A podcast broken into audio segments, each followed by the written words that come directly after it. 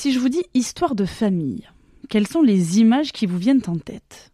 Personnellement, j'imagine des récits qu'on se transmet de génération en génération, des moments de vie et des souvenirs, beaucoup de souvenirs, plus ou moins heureux. Et avec tout ça, on crée une histoire de famille. Eh bien pour l'équipe de France, c'est exactement la même chose. Il y a eu la première équipe de France de rugby féminin, celle qui a tout connu. Les débuts dans les années 60, les bons comme les mauvais moments. Et puis sont arrivées d'autres joueuses formant de nouvelles équipes tricolores et ainsi de suite. Les unes après les autres, ces femmes ont toutes laissé une empreinte dans le rugby féminin d'aujourd'hui. Elles ont écrit ensemble la grande histoire de l'équipe de France. Vous écoutez Humble et engagé, un podcast de Mademoiselle et de la Fédération française de rugby. On vous amène à la rencontre de l'équipe de France de rugby féminin, au plus près des Bleus, en toute intimité. Venez découvrir ces joueuses aux profils différents, mais surtout, venez découvrir les parcours de vie de ces femmes d'aujourd'hui. Moi, c'est Inès Irigoyen, journaliste sportive. Depuis trois ans, j'ai la chance de couvrir chacune des rencontres internationales de l'équipe de France de rugby, et je vous garantis qu'il y a beaucoup de choses à dire sur cette équipe. J'ai hâte de vous faire plonger dans l'univers du 15 de France. Allez, on y va.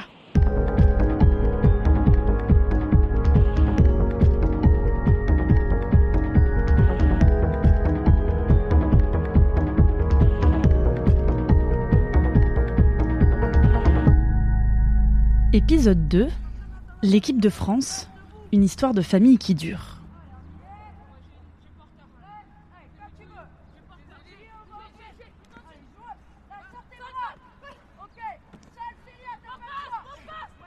Des femmes qui jouent au rugby.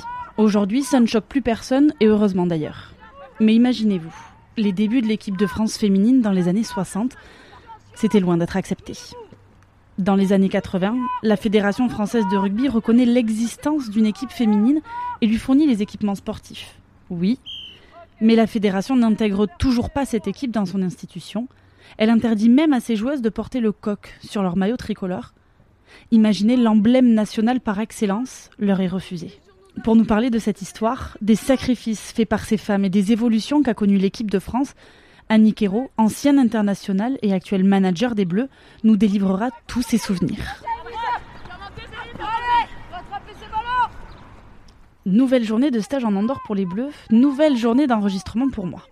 Ce matin, entraînement un peu particulier, le groupe est divisé en deux, d'un côté les avants et de l'autre les arrières. Suite du programme, post déjeuner, et là, c'est l'heure de retrouver Annie dans notre petit studio aménagé. Ancienne joueuse et capitaine du 15 de France, elle était demi d'ouverture numéro 10 pendant quasiment 20 ans, de 1986 à 2002. Mais son histoire avec les Bleus a continué. Après sa carrière de joueuse, elle est passée de l'autre côté en devenant manager du 15 de France, poste qu'elle occupe encore actuellement. Thème 1 Le rugby féminin naît seul. Bonjour Annick. Tu es une ancienne demi d'ouverture et capitaine du 15 de France. Tu as joué dans cette équipe pendant quasiment 20 ans, si je me trompe pas sur les dates, entre 1986 et 2002. Ton histoire avec les Bleus, elle continue aussi après ta carrière de joueuse, puisque tu es passée de l'autre côté en devenant manager du 15 de France, poste que tu occupes toujours actuellement. Alors si tu devais rajouter une petite ligne avant d'entrer directement dans le côté équipe de France, qu'est-ce que tu dirais sur toi et sur la joueuse que tu as été? Euh, c'est que j'ai eu la chance que grâce à mon club de, de Romagna de, de, découvrir cette pratique. C'était pas connu comme, euh, comme aujourd'hui et je crois qu'il y a une grande partie de, de moi qui peut dire un, un, grand merci à Romagna. La petite tradition de ce podcast, euh, c'est que la première question que je pose aux interviewés, c'est exactement la même. Tout simplement, si je te parle de notion d'équipe, qu'est-ce que ça évoque pour toi? La notion d'équipe, c'est c'est voilà, c'est l'entraide, c'est de vivre des moments qu'il n'y a que le sport qui peut nous les procurer. Euh, l'équipe, c'est ça en fait. Et je crois que évidemment, c'est on dit qu'il y a des grandes équipes, mais une équipe, c'est des gens qui ont décidé d'avoir un objectif commun et d'aller au bout des choses ensemble avec euh, tout ce que ça peut engendrer, bien évidemment. Écoute, c'est une réponse assez claire et qui te vient assez naturellement. Est-ce que pour autant on peut dire que c'était pas aussi naturel et aussi simple euh, à la création de, cette équipe de France? Qu'est-ce qui a été le plus dur pour cette équipe de France là dans ses débuts? Ce qui était le, le plus dur pour nous, c'était euh, de pouvoir se retrouver pour pouvoir se préparer en fait. Parce que de faire des kilomètres, on avait l'habitude en championnat, on traversait la France en bus, tout ça. Mais quand on voulait euh, se préparer pour une compétition, le plus difficile c'était de se battre pour avoir des stages. Voilà, je crois que c'était quelque chose de très important, d'éviter de se retrouver la veille pour jouer le lendemain. Voilà, je crois que, que là-dessus, on a très vite pris conscience que si on voulait faire bouger un petit peu les choses, eh bien, il fallait qu'on se voit plus souvent, qu'on ait plus de rassemblements ensemble. Il y a des moments où c'était pas simple, mais nous, ce qu'on voulait, c'était jouer au rugby et être les meilleurs possibles. Et, euh, on s'appréciait. Donc euh, c'était toujours des, moments hyper, euh, hyper joyeux, hyper enrichissants. on, avait, vraiment hâte de passer ces, ces moments ensemble. Et quand on rentrait, c'était même difficile parce que de, de, se quitter quand on vit en collectivité, tout ça. Aujourd'hui, forcément, ça n'a rien à voir avec ce qu'on vivait avant. Pour continuer, avant les années 80, le rugby féminin, il a dû se structurer seul, sans fédération euh, ou du moins sans instance officielle euh, comme la Fédération française de rugby telle qu'on la connaît. Oui, parce qu'il y avait une Fédération française de rugby féminin. Voilà, mais c'était pas la Fédération française de rugby que l'on connaît maintenant, qui englobe toutes les équipes. Mais en effet, tu as raison de le préciser, et aussi on en reparlera. Euh, parce qu'on reviendra sur cette spécificité-là de cette fédération qui était uniquement euh, réservée euh, à la pratique du rugby féminin. J'ai envie de savoir là maintenant à quoi ressemblaient les rassemblements de l'équipe de France euh, de ta génération. Moi j'ai connu effectivement euh, l'ancienne fédération avant qu'on soit reconnu par la, par la Fédération française de, rugby. Donc les rassemblements se faisaient, bah, c'était un coup de fil qu'on qu recevait et je me, je me rappelle, euh, on jouait toujours avec un, un, maillot différent, par exemple, où tout le monde essayait de, de trouver de, 3 francs 6 sous pour, pour qu'on ait un maillot, une tenue euh, correcte. C'était euh, Jackie Leterre et Claude Isoard qui nous entraînaient à, à ce moment-là. Vanda était déjà, déjà présente aussi. Et c'est Vanda qui s'organisait, qui, qui était en charge de s'organiser de, de, tout ça, de nos rassemblements. Donc c'était dans, dans des crêpes souvent, dans des, des lieux comme, comme ça qu'on essayait. On voyageait en bus ou moi je montais à, Paris avec ma voiture perso. Donc si on était plusieurs clubs, ben, on essayait de se regrouper. Autrement c'était euh, le tarif SNCF deuxième classe. voilà, euh, on n'avait pas les moyens d'aller à l'hôtel. Donc moi plusieurs fois avec euh, mes, mes, amis de Romagna, eh ben, on dormait chez Vanda. Elle mettait des matelas par terre. Voilà, c'était vraiment le, le système D. Le rugby féminin en France tel qu'on le connaît voit le jour à la fin des années 60. À la même période se crée une association française de rugby féminin, l'AFRF, qui deviendra ensuite la Fédération française de rugby féminin, la FFRF, indépendante de la FFR bien entendu. Cette association se battra pendant à peu près 20 ans pour que le rugby féminin soit enfin reconnu par les instances sportives telles que le ministère de la Jeunesse et des Sports et des Loisirs et la Fédération française de rugby. À ce moment-là, on avait des, des, profils complètement différents. Bien, évidemment, les clubs s'entraînaient une à deux fois par, par, semaine. Donc, on avait des, au niveau physique, par exemple, il n'y avait avait aucun préparateur physique dans les clubs, tout ça. Euh, Jackie Leterre s'occupait de l'équipe de, de Tulle. Claude Isoard s'occupait de l'équipe de Bourg-en-Bresse. Donc euh, voilà, il rencontrait les, clubs dans le championnat et la sélection se, faisait comme ça. Il y avait quelques coups de fil aux, entraîneurs, mais c'était surtout en jouant. Et puis au départ, il n'y avait pas non plus énormément de, matchs, de compétitions. Je crois qu'au départ, on était des joueuses, j'ai envie de dire. Moi, quand je suis arrivé, moi, ce que je voulais, c'était être joueuse. Hein. Toute l'organisation de mais alors, moi, ça m'intéressait pas du tout. Mais je crois que sur le profil des, joueuses, je crois qu'on on était quand même des femmes de caractère. Parce que parce que c'était c'était pas simple hein. et, je crois que si on n'avait pas eu euh, cette niaque ce, ce, caractère un peu euh, on aurait baisser les bras quoi. Quels étaient les liens que vous avez noués entre vous et est-ce que ces liens-là entre ces joueuses de ta génération est-ce qu'ils sont différents de ceux des, joueuses actuellement du 15 de France? Je pense qu'ils sont ils sont peut-être pas construits euh, de la même façon personne n'avait téléphone portable, il n'y avait pas les réseaux sociaux, donc forcément on partageait beaucoup plus de moments de vie ensemble. Et on allait aussi à la découverte. Euh, moi, si j'avais pas eu le rugby, j'avais jamais pris l'avion, j'avais jamais été à l'étranger. Aujourd'hui, à, à, 15 ans, euh, tous les gamins, les gamines, ils voyagent déjà. Alors là, ça fait vieux ce que je dis, mais, mais n'empêche que. tu peux rire.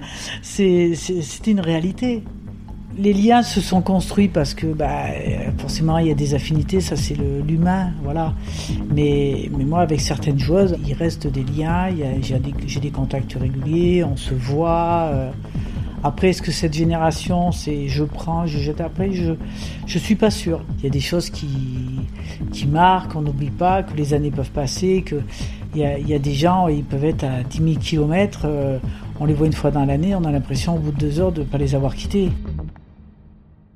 Quel était votre statut avec la fédération? Est-ce que vous en étiez salarié? Est-ce que vous étiez payé? Ou est-ce que vous, vous deviez payer, entre guillemets, pour les déplacements? Comment ça se passait sur ce volet un peu financier, entre guillemets? Alors, euh, par exemple, moi, si je prenais ma, voiture, euh, j'arrivais et Vanda me donnait euh, tarif SNCF deuxième classe. Elle me faisait ma petite enveloppe avec le liquide pour me rembourser euh, sur la base d'un billet SNCF. Voilà, ça marchait comme ça. On n'avait aucune rémunération. Et moi, c'est ce que j'ai dit, moi, le rugby, ça m'a toujours coûté de l'argent parce que quand on mangeait, on prenait le café, et si on en voulait un deuxième, il fallait le payer. Ce qu'on voulait, c'est, encore une fois, c'était simplement euh, pouvoir le faire dans de bonnes conditions. Donc il y avait les conditions eh ben, d'entraînement, des stages, ce que je disais tout à l'heure, mais il y avait aussi les, les conditions par rapport à nos employeurs parce qu'il y avait euh, quelques étudiantes, mais il y avait beaucoup de filles qui travaillaient.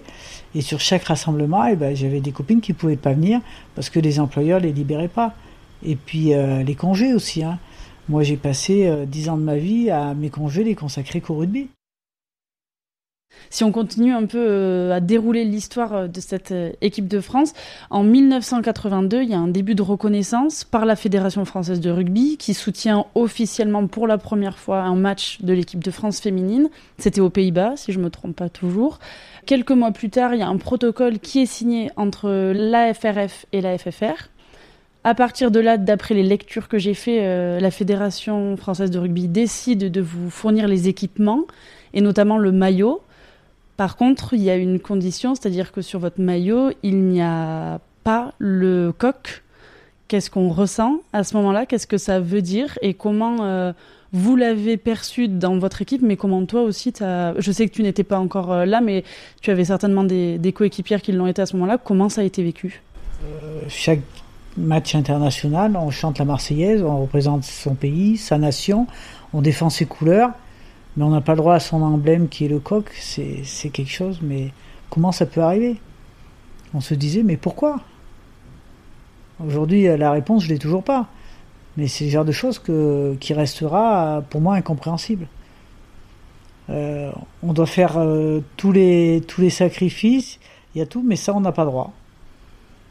Donc, euh, Ça a été dur à accepter parce que c'est quand même un message fort. En effet, c'est l'emblème national.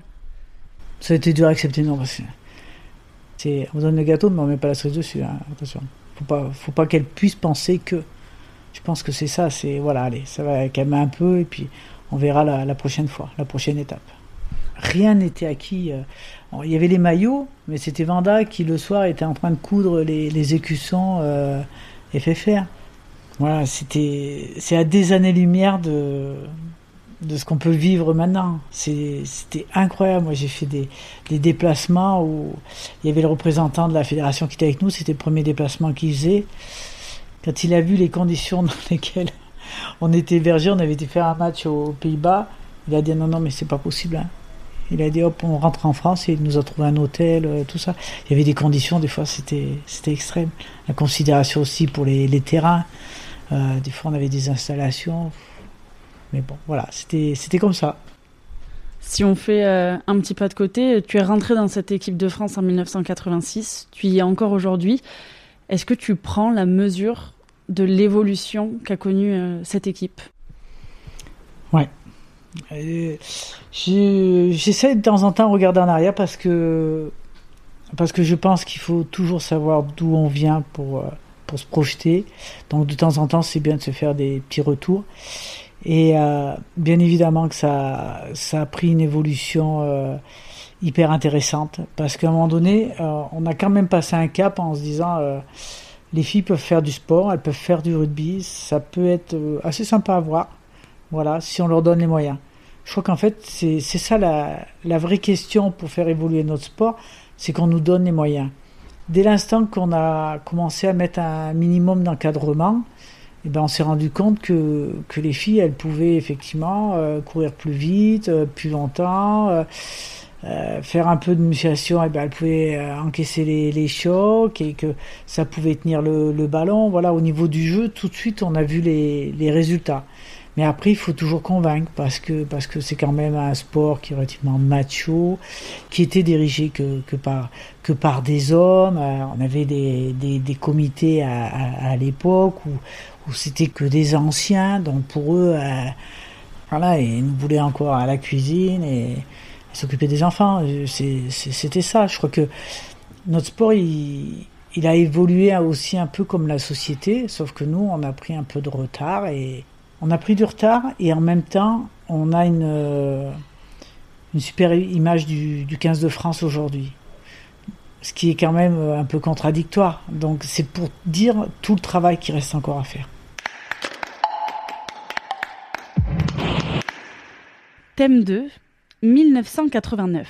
Enfin la reconnaissance, mais avec le président de la Fédération euh, française de rugby, Albert Ferras, il y a l'officialisation de l'intégration de cette équipe de France féminine au sein de la Fédération française de rugby telle qu'on la connaît euh, actuellement.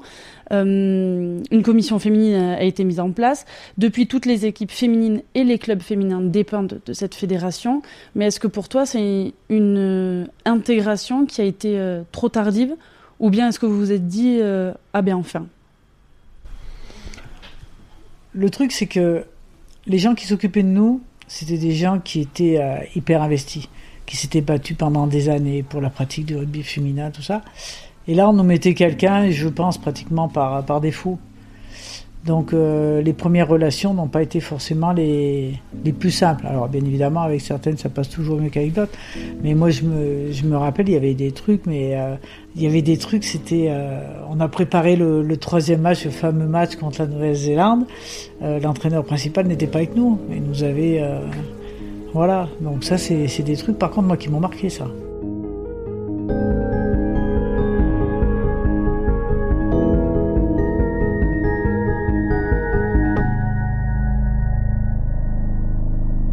On a souvent l'habitude de parler du sport un peu de manière euh, euh, hors sol, comme si le sport ne faisait pas partie euh, prenante de la société en général, comme si c'était un monde un peu à part.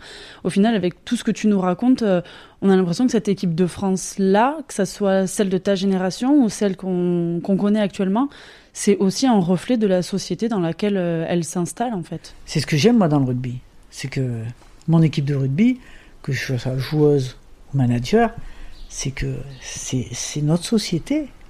Aujourd'hui, c'est notre société. Alors, ça évolue un petit peu au niveau de la pratique féminine parce qu'aujourd'hui, bah, il y a des contrats professionnels.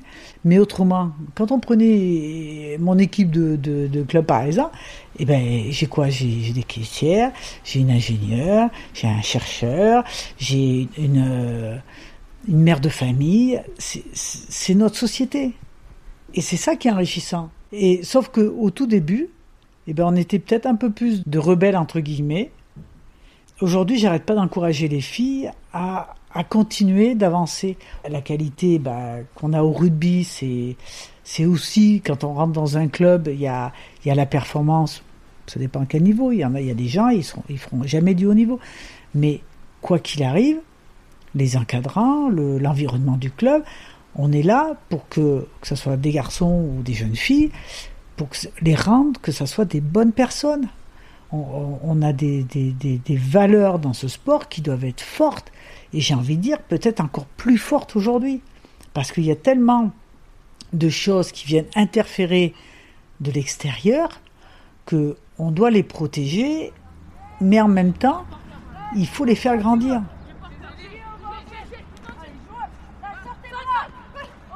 Il n'y avait pas du tout de médiatisation, très très peu. Les matchs n'étaient pas diffusés. Et il y a juste euh, bah, cette fameuse euh, émission à la télé que tout rugbyman connaît, Rencontre à 15. Voilà, je crois que c'est la, la seule médiatisation qu'on avait régulièrement, qui sur euh, tous les matchs du tournoi était présent, disait toujours un petit mot. Ce n'est pas une touche du poisson d'avril. Et si vous n'en croyez pas vos yeux en suivant ce match de rugby, sachez qu'il n'y a aucun trucage. Il s'agit bien de la première partie de rugby féminin dans la région parisienne. Bien sûr qu'on aimait ça, bien sûr, parce que quand on se voyait, euh, on n'avait pas l'habitude, donc c'était ouais, c'était toujours des moments très sympas. Et, et après, c'est là qu'on se dit, mais il faut continuer, il faut qu'il y, en ait plus. Et après, ça a mis beaucoup de temps. Hein. Ça a été quelque chose qui a mis beaucoup, beaucoup de temps. Hein. Thème 3 Les grands acquis de l'équipe de France. Actuellement, la majorité des joueuses de l'équipe de France euh, ont le statut de joueuse professionnelle. Concrètement, qu'est-ce que ça leur permet d'avoir ce statut-là aussi actuellement aujourd'hui? Alors, il y, a plusieurs choses. Aujourd'hui, on a des, joueuses qui sont professionnelles, mais sous contrat avec la fédération. Donc ça veut dire que c'est des joueuses qui sont professionnelles parce qu'elles ont une rémunération par la fédération, mais c'est des joueuses qui jouent dans des clubs, dans des clubs amateurs, un championnat amateur. Voilà, ça c'est vraiment quelque chose de différent. Aujourd'hui, pour préparer la Coupe du Monde, les joueuses effectivement sont toutes sous contrat à 100%. Autrement, les joueuses sont à 75% euh, de leur emploi du temps avec la fédération. Avant, les joueuses venaient en, équipe de France, elles touchaient une rémunération, une indemnisation par, jour. La volonté, c'était de dire on veut pouvoir mieux s'entraîner. Et ben, 30 ans après, c'était encore le même discours. Nous, ce qu'on veut, c'est pouvoir mieux se préparer. Et pour pouvoir mieux se préparer, il leur fallait du temps quand elles rentrent en club pour pouvoir se préparer parce que la fille se levait, des fois il fallait faire la, muscu euh, hyper tôt le matin, aller en cours, euh, vite manger un truc vite fait parce que l'après-midi il fallait retourner, le soir c'était entraînement en club. C'était des, des filles, alors déjà les journées des femmes généralement sont bien remplies, mais alors là c'était, elles étaient au taquet. Donc l'idée de ces contrats c'était de dire de pouvoir, statut de haut niveau, donc pouvoir euh, travailler avec tous les organismes euh, universitaires pour pouvoir leur, euh, adapter leurs études, quand c'est possible de décaler, de mettre un an supplémentaire, voilà ce qui se fait pour beaucoup de, de, sportifs. Par rapport aux employeurs, donc là, ça a vraiment été une négociation. alors, d'abord la joueuse, parce que c'est elle qui a quand même la proximité avec son employeur. S'il y a eu un, à un moment donné le besoin que la fédération intervienne, la fédération est intervenue aussi, bien évidemment, pour faciliter tout, ça. Et là, le fait qu'elle soit euh, avec la fédération sous, contrat, eh ben, l'idée c'était pas qu'elles aillent travailler à l'extérieur parce qu'elles avaient une rémunération et qui leur permettait de vivre plus sereinement. Donc on comprend bien l'évolution et l'importance de ce, statut-là. Est-ce que pour toi, il y a d'autres évolutions qu'a connues euh, l'équipe de France et qui aujourd'hui sont bénéfiques pour les joueuses qui composent cette équipe de France? Bah, L'évolution, ça a été aussi l'évolution médiatique. Depuis 2014, ça a été quelque chose euh, d'important. Moi, je me rappelle encore avoir des discussions avec le, président Camus quand il a dit euh, la Coupe du Monde, elle sera à Marcoussis au mois d'août. Je dis, mais président, c'est pas possible, ça va être nul. Au mois d'août à Paris, en plus à Marcoussis, je dis. Et à la fin de la Coupe du Monde, j'ai été le voir pour, pour m'excuser et le féliciter parce qu'effectivement, euh, il, avait été visionnaire là-dessus. c'est vrai que 2014 a été un, élan parce que, ça débordait à, à Marcoussis. Euh, la fédération n'était pas du tout prête à accueillir autant de monde, tout ça. L'engouement qu'il y a eu, les, matchs qui, étaient diffusés. Et là, on se rend compte qu'il y a une équipe de France et que c'est pas mal en fait. Ça a été un, le, le, le marqueur au niveau médiatique, je pense. Pour toi, quelle serait la plus grande victoire de l'équipe de France entre celle que tu as connue et celle qu'il y a maintenant? Moi, je crois que c'est c'est les contrats. C'est ok, la fille a un contrat.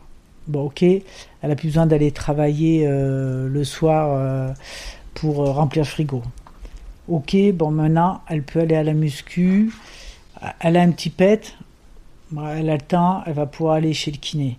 Et ça, alors j'ai envie de dire merci aussi au, rugby à 7 parce que il y a eu un programme. Les filles du 7 ont été sous contrat et on a tout de suite vu l'évolution. Dès qu'on a eu des, joueuses sous contrat, ça a pris un élan fantastique. Et on voyait bien que nous, nos joueuses, même si on les a travaillées en club, les, joueuses du, du 7, elles, étaient, euh, elles étaient devant. Si on prend euh, euh, un peu de hauteur sur cette équipe de France. Là, on parle surtout des joueuses, mais si on parle euh, du staff, de l'équipe encadrante euh, dont tu fais partie, est-ce qu'on arrive, entre guillemets, à égaler un peu ce qui se fait dans l'équipe homologue masculine? Je crois que on ne peut pas tout copier non plus, les garçons. Encore une fois, il y a des choses qui marchent très bien. Ok, que ça nous inspire, qu'on puisse les adapter. Moi, il n'y a aucun souci avec ça.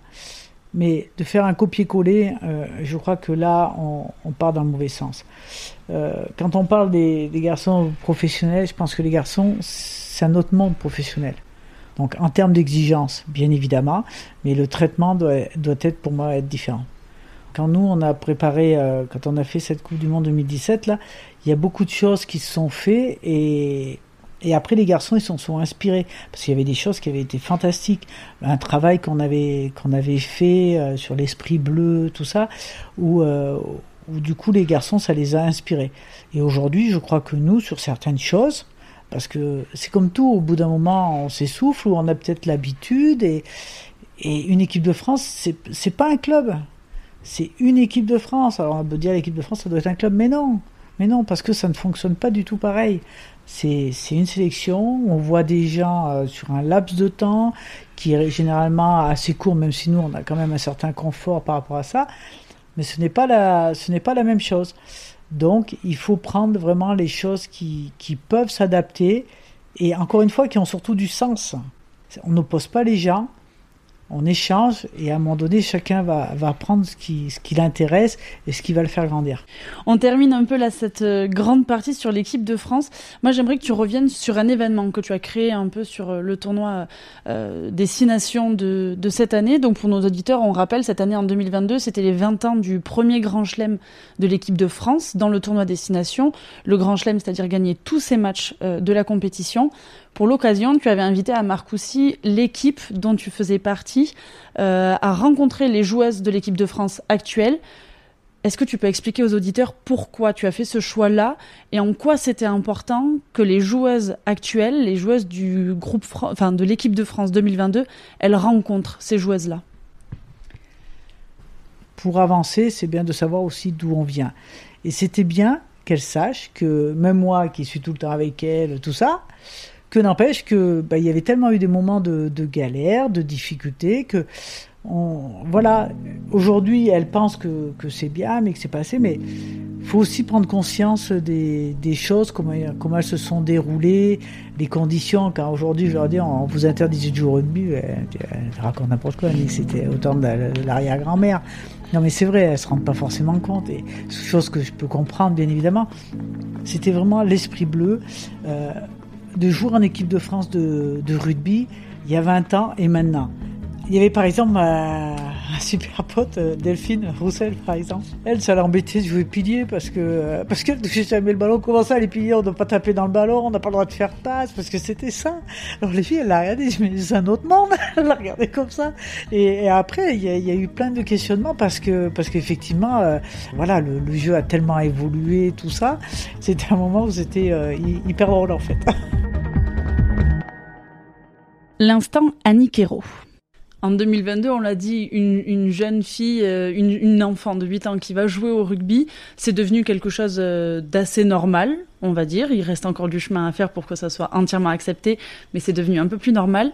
Est-ce que tu as fait l'objet de moqueries, de railleries, de gens plus ou moins proches de ton entourage?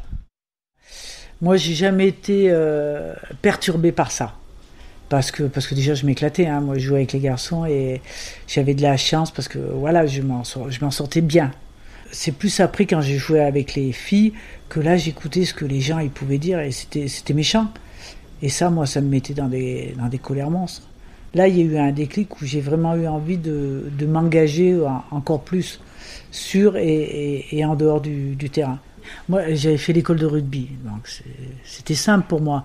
Mais euh, les filles avec qui on jouait en club, il y avait des filles, elles arrivaient, elles avaient 20, 25 ans, elles n'avaient jamais joué au rugby de leur vie. Donc forcément, le niveau de jeu, c'était pas.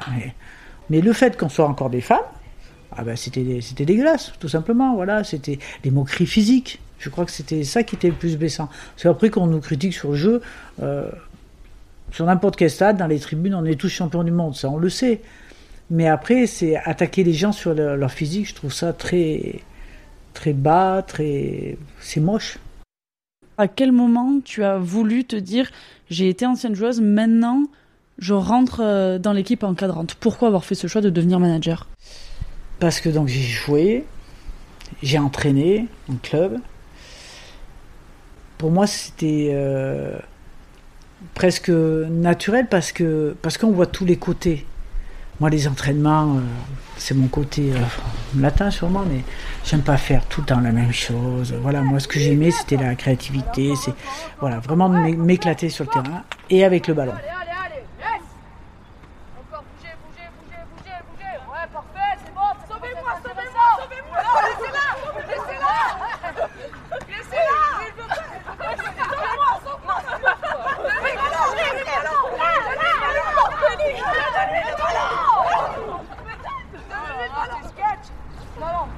Elles sont 12 seulement.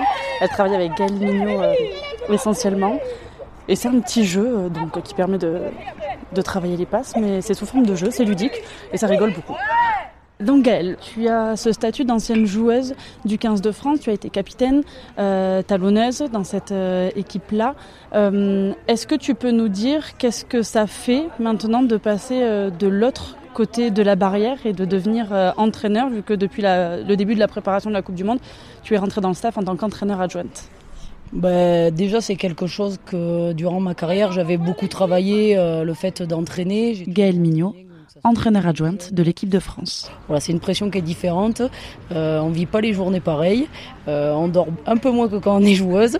mais voilà, c'est vraiment superbe et je suis très très contente de pouvoir participer à cette aventure. Et puis après, vous vous mettez en route de petites minutes et je suis avec vous. À quel moment tu t'es dit je veux passer euh, une autre étape euh, dans ma carrière de joueuse euh, Celle sur le terrain, elle est terminée, maintenant je veux devenir entraîneur? Ben, je m'étais fixé comme objectif de pouvoir éventuellement participer à une, autre grosse aventure. La seule chose que j'ai pas gagnée dans, ma carrière de, de joueuse, c'est la Coupe du Monde.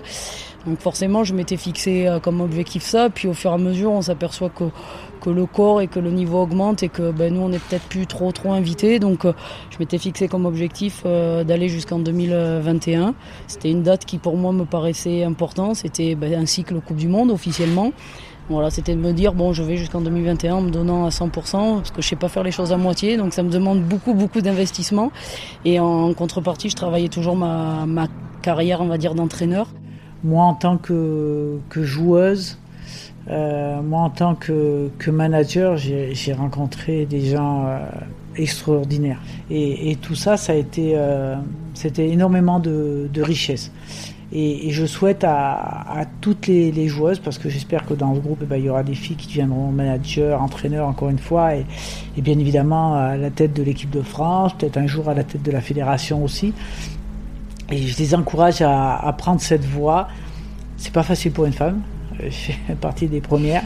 Donc euh, forcément, il y, a, certaines choses qui, qui, sont, qui sont difficiles, mais, mais vraiment parce que c'est, c'est tellement bien. Et puis, quand je vois aujourd'hui euh, des stades remplis, un million de spectateurs, c'est quand même une belle, euh, une belle récompense. Grâce à Annick, on connaît un peu mieux les origines de l'équipe de France, son histoire et quelle histoire. Avec elle, on a compris que pour savoir où aller, cette équipe de France doit savoir d'où elle vient. Maintenant, il est temps aussi de compter sur celles qui incarnent déjà le futur de cette équipe, à savoir les jeunes joueuses. Direction le futur de l'équipe de France.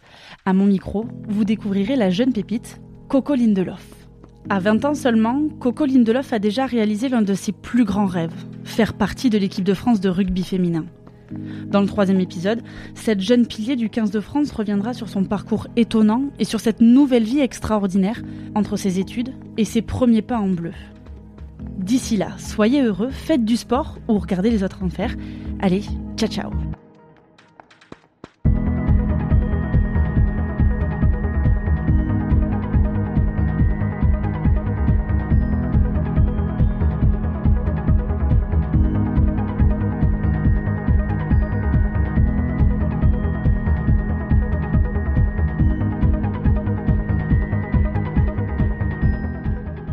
Vous avez écouté Humble et engagé, écrit et incarné par Inès Irigoyen, réalisé par Mathis Grosso, produit par Rochane Novin, Adeline Labbé et coproduit par la Fédération française de rugby. 1, 2, 3